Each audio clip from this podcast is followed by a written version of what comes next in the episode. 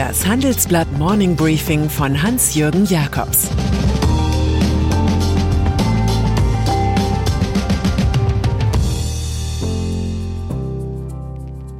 Guten Morgen allerseits. Heute ist Montag, der 28. Juni, und das sind unsere Themen. Shoshana Zuboff, die Frau gegen Big Tech. Investitionsrisiko Christian Lindner.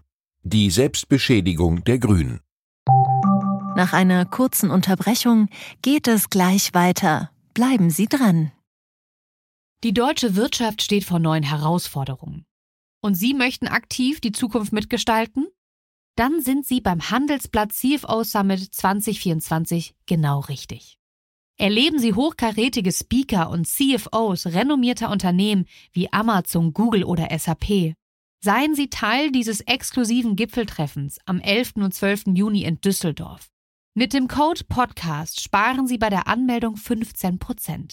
Alle weiteren Infos unter handelsblatt-cfo-summit.de. Wettbewerbshüter. Wenn wir über die neuen Supermächte der Weltwirtschaft reden, dann beschreiben wir nicht einfach nur Umsatz oder Börsenwerte. Wir sprechen nicht nur davon, dass einige Konzerne heute größer als Nationalökonomien und mächtiger als Regierungen sind. Wir reden auch nicht nur darüber, dass der antikapitalistische Löwe namens Wettbewerbskontrolle oft Karies und Beißhemmung zugleich hat. Vielmehr müssen wir darüber nachdenken, wie eine digitale demokratische Gesellschaft der Zukunft aussieht, inklusive Datenschutz, Privacy und Meinungsfairness im Netz. Sollen die Big Five des Westens Apple, Microsoft, Google, Amazon und Facebook auf der einen Seite stehen und die großen drei des chinesischen Staatskapitalismus Alibaba, Tencent und Baidu auf der anderen Seite, so ein Gleichgewicht des Schreckens wäre die schlimmste Vision. Shoshana Zuboff. Die perfekte Gesprächspartnerin für solche Themen ist Shoshana Zuboff. Sie ist emerierte Harvard-Professorin, Galionsfigur der Big Tech-Kritiker und Autorin des Standardwerks Das Zeitalter des Überwachungskapitalismus. In einem 90-Minuten-Gespräch mit meinem Kollegen Moritz Koch und mir hat sie beispiellose Konzentrationen von Wissen über Menschen beklagt. Diese führten zu einer Kaskade antidemokratischer Konsequenzen. Suber fordert einen neuen politischen Gründergeist mit Gesetzen und Institutionen für die digitale Ära. Europa sei da führend, ihr Heimatland USA folge. Subow sagt, wenn Sie in Brüssel sitzen, fühlt es sich vielleicht nicht unbedingt so an, aber die Welt erwartet von der EU nun Führung. Europa müsse die Autorität demokratischer Regierungsführung über die Blackbox des privaten Überwachungskapitalismus zurückgewinnen, so Subow. Facebook. Sicherheitsbehörden warnen vor Aktionen russischer Hacker gegen Facebook. Hacker könnten versuchen, mit Cyberdesinformation in den Bundestagswahlkampf einzugreifen, so wie bei Donald Trump 2016. Angelika Gifford, Facebook-Europachefin, sagte im Handelsblatt-Interview, die Wahl habe derzeit allergrößte Priorität für sie. Die Löschung von Beiträgen mit Hate Speech sei Normalität. Wer politische Werbung schalte, müsse sich registrieren. Eine Bibliothek archiviere alle Informationen rund um Politanzeigen. Wir sind ein Spiegelbild der Gesellschaft, da passieren auch nicht immer nur schöne Dinge, so Gifford. Spiegelbild? Ginge es nach der Popularität auf Facebook, könnte die AfD am 26. September gewinnen. Datenschutz. Überzeugungsarbeit muss die Firma von Mark Zuckerberg bei Ulrich Kälber leisten, dem Bundesbeauftragten für Datenschutz. Er will den Ministerien und Behörden des Bundes aus datenschutzrechtlichen Gründen das Betreiben von Facebook-Fanpages verbieten.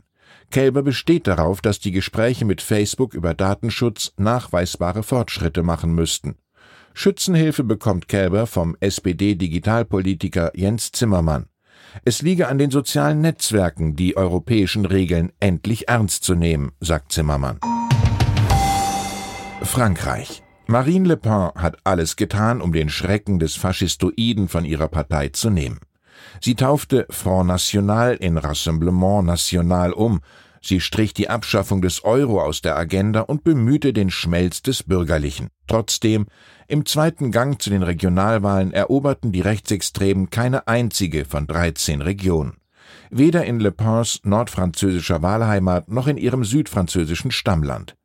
Vor allem die rechtsbürgerlichen Republikaner und die Sozialisten waren Gewinner. Zwei Verlierer waren Emmanuel Macron und die Demokratie. La République en Marche des Präsidenten rangierte unter ferner Liefen und die Wahlbeteiligung war erneut mit rund 35 Prozent ein Fall für die Abteilung Bonjour Tristesse. FDP. Ausländische Investoren schauen sich genau an, was bei der Bundestagswahl passiert. Unser Report analysiert, dass sie dabei zwei Parteien kritisch sehen. Die erste Partei, die Linke, hat man erwartet. Die zweite überrascht, die FDP. Martin Lück vom weltgrößten Vermögensverwalter BlackRock erklärt, warum den Liberalen Misstrauen entgegengebracht wird. Die Präferenz der FDP für die schwarze Null dürfte zu Spannungen innerhalb der EU wegen der Neuauflage einer Austeritätspolitik führen. Schwerer Tobak für FDP-Chef Christian Lindner, der jüngst eine gute Frage stellte. Werden wir Vertreter einer eher mediterran geprägten Fiskalpolitik sein oder wird Deutschland wieder Anwalt von Stabilität und Marktwirtschaft, so Lindner. In dieser Rolle kennt man den FDP-Chef, in der des Investitionsrisikos noch nicht. Annalena Baerbock. Die grüne Kanzlerkandidatin Annalena Baerbock macht eine deprimierende Wahlkampfphase durch. Kaum hat sie den Ärger über nicht gemeldete Boni und aufgehübschte biografische Notizen hinter sich, droht von anderer Seite Ungemach. Baden-Württembergs Ministerpräsident Winfried Kretschmann entwickelt sich zur Wahlkampflokomotive, die in die falsche Richtung dampft. So plädiert der Grüne etwa für eine Kanzlerkandidatur Angela Merkels, sie sei in der Pandemie nochmal zur Hochform aufgelaufen. Kretschmann resoniert weiterhin, dass es durchaus Sinn machen könnte, harte Eingriffe in die Bürgerfreiheiten zu ermöglichen, um die Pandemie schnell in den Griff zu bekommen. Und er spricht von nicht verhältnismäßigen Corona-Maßnahmen. Aus Sicht der wahlkämpfenden Spitzenkandidatin Baerbock ist das unverhältnismäßig töricht. Im Saarland wiederum probiert der Grüne Landesverband alle Aspekte der Chaostheorie aus. Das Grüne Frauenstatut legt nahe, dass es eine weibliche Spitzenkandidatin für die Landesliste geben muss. Stattdessen intrigierte sich Ex-Landeschef Hubert Ulrich auf Rang 1 der Liste für die Bundestagswahl. Etliche Mitglieder des Saarvorstandes zogen sich daraufhin aus ihren Ämtern zurück. Irina Gajdukova trat sogar aus der Partei aus. Gajdukova, die bisher die Kandidatin auf Listenplatz zwei war, hatte sich beim Parteitag mit Nichtwissen blamiert. Ein Video ihres Auftritts sorgte im Internet für Häme. Bewertung Realsatire. Mein Fazit: Baerbock hat mit Corona-Diktaturfantasien, Männergockeleien und sinkenden Umfragewerten zu kämpfen. Vielleicht holt sie sich Rat beim urgrünen Josef Beuys. Der sagte, die Welt ist voller Rätsel, für diese Rätsel aber ist der Mensch die Lösung. Delta-Variante. Und dann ist da noch der fußballverrückte Corona-Hotspot London. Für die laufende Euro 2020 macht der Verband UEFA trotz Delta-Variante die Stadien voll. Am morgigen Dienstag dürfen 45.000 in Wembley England gegen die Deutschen kicken sehen.